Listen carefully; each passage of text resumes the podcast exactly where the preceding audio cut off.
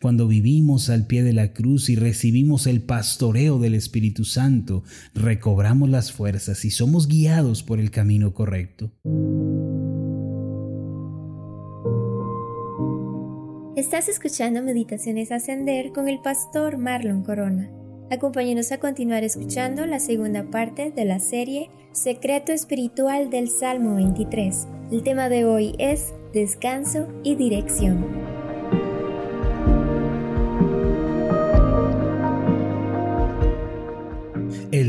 Con el que tenemos que tratar diariamente en nuestras oraciones y meditaciones personales, así como en nuestra vida en general, es un Dios que ofrece reposo para el cansado, aliento para el desanimado y fortaleza para el débil. Una de las mayores bendiciones que experimentamos al leer y meditar en el Salmo 23 es que nuestra visión sobre Dios es renovada y ampliada. Qué importante es que diariamente renovemos nuestra visión acerca del Señor conforme a lo que Él ha revelado en su palabra. Con justa razón el profeta Oseas dijo, conozcamos al Señor, vayamos tras su conocimiento. Tan cierto como que sale el sol, Él habrá de manifestarse.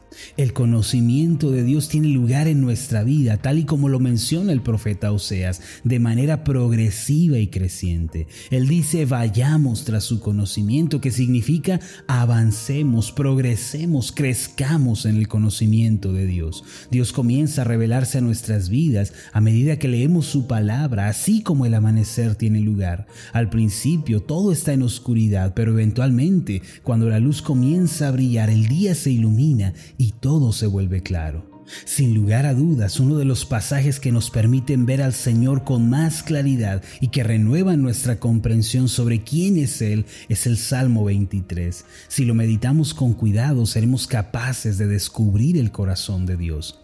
De manera progresiva, mientras leemos este salmo, vamos abandonando la idea de un Dios indiferente y frío en relación a nuestras propias vidas, y cada vez más nos acercamos a la idea del Dios misericordioso y bondadoso que interviene en nuestras vidas, nos ayuda y nos sustenta en todas las áreas.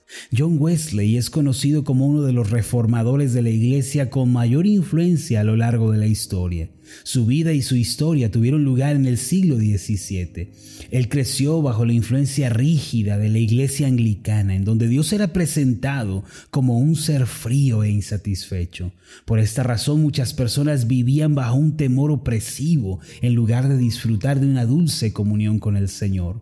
Aquella era una época en la que muchos predicadores imponían pesadas cargas sobre la gente y los instaban a observar complejos rituales formalistas. Sin embargo, un evento muy significativo tuvo lugar en la vida de un joven John Wesley que terminó desencadenando una comprensión más clara sobre Dios y su carácter. Una noche fría, mientras John Wesley regresaba al colegio cristiano en donde estudiaba para convertirse en pastor, entabló una conversación con el conserje.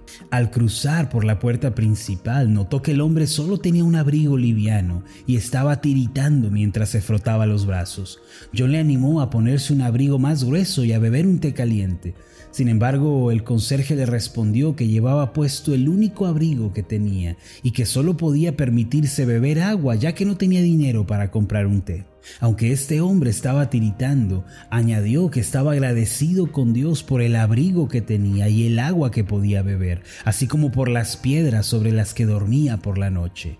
Estas palabras tuvieron un tremendo impacto en la vida de John. Por esta razón le preguntó, Señor, ¿usted da gracias a Dios aunque no tiene ropa que ponerse para el frío ni comida para comer? ¿Y da gracias a Dios por la cama dura en la que duerme?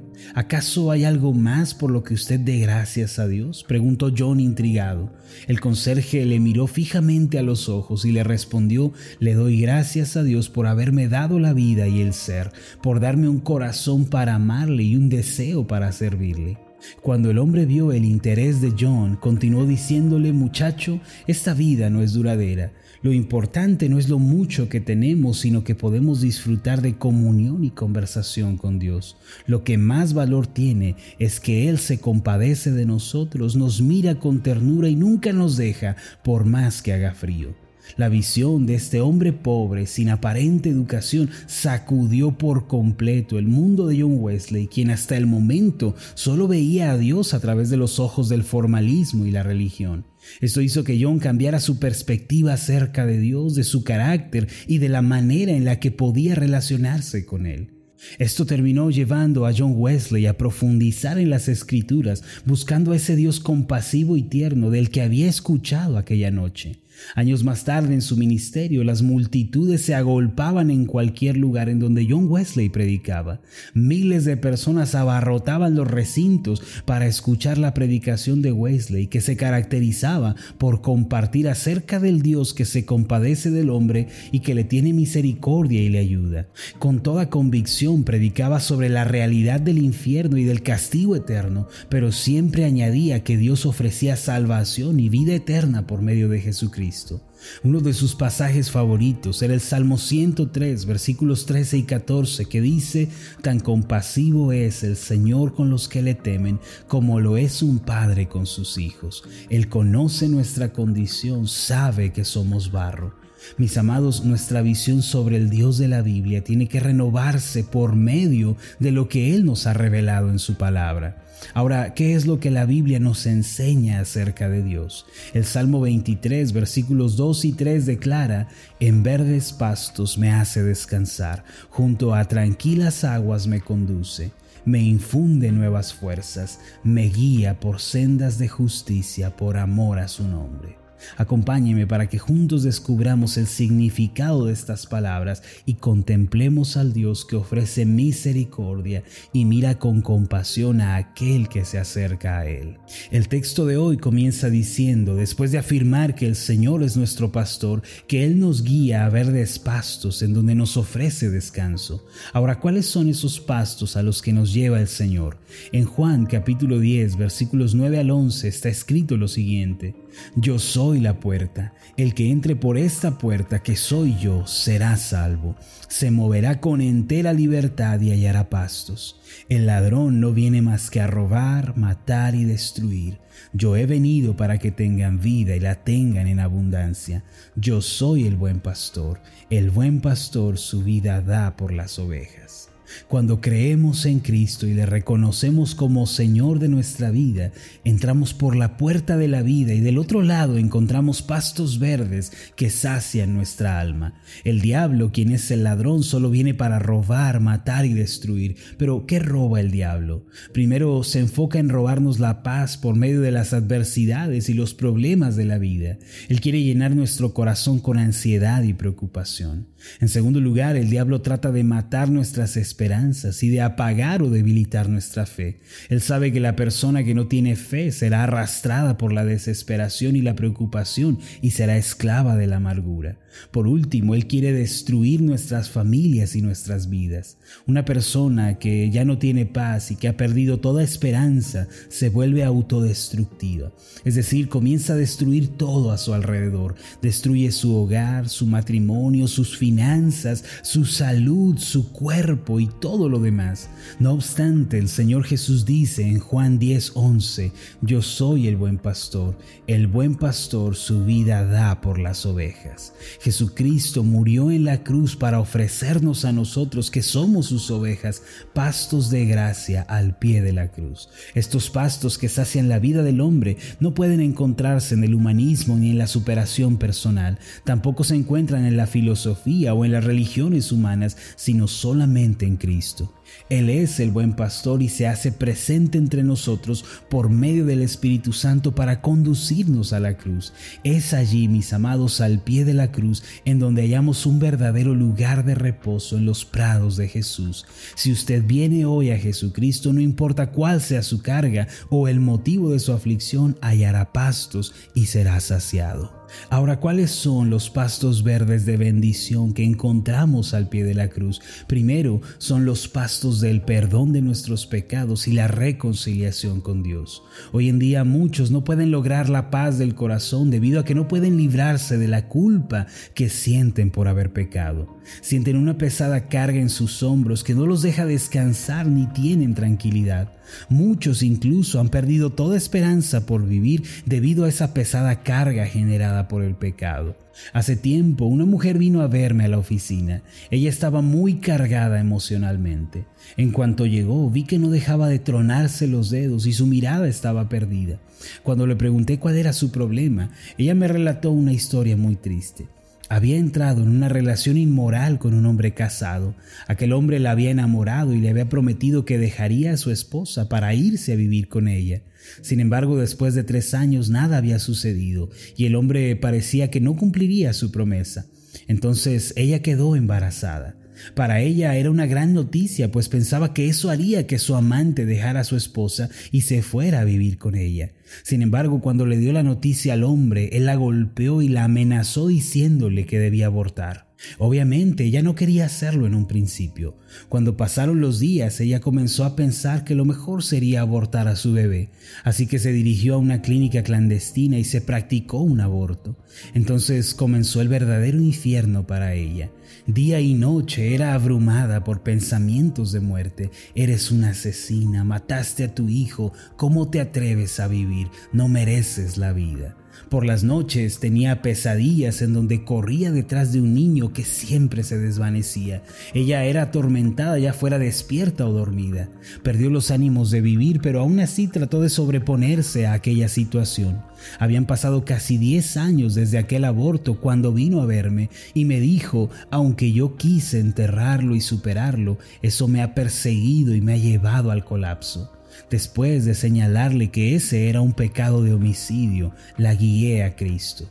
Mientras orábamos comencé a ver cómo el suelo era regado por sus lágrimas. Ella se arrepintió y entregó su vida a Cristo. Entonces la paz y el reposo vinieron a su vida.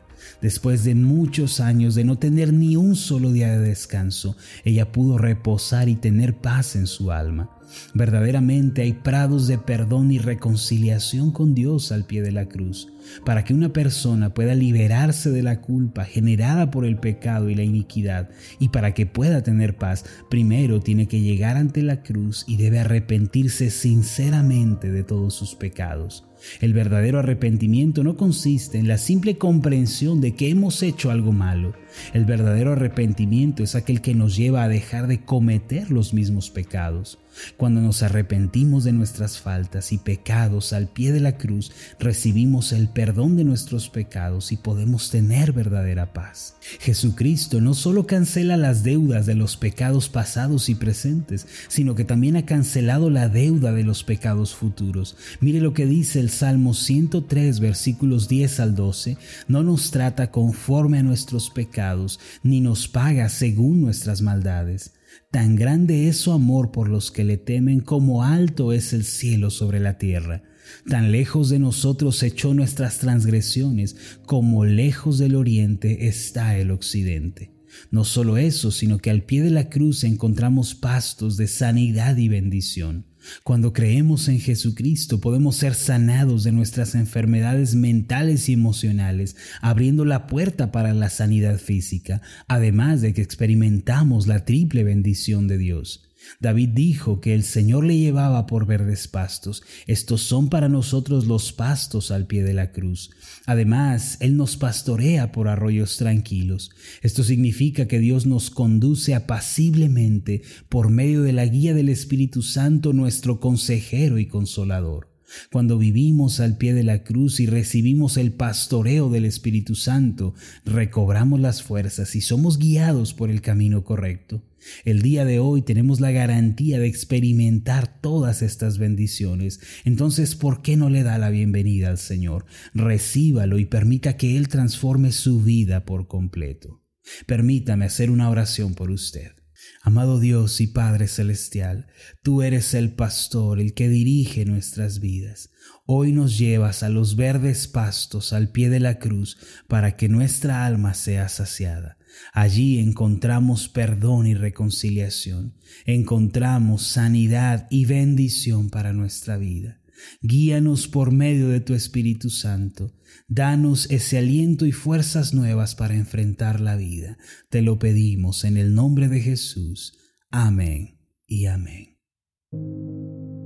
Antes de finalizar, lo invito a hacer la siguiente declaración. Repita después de mí.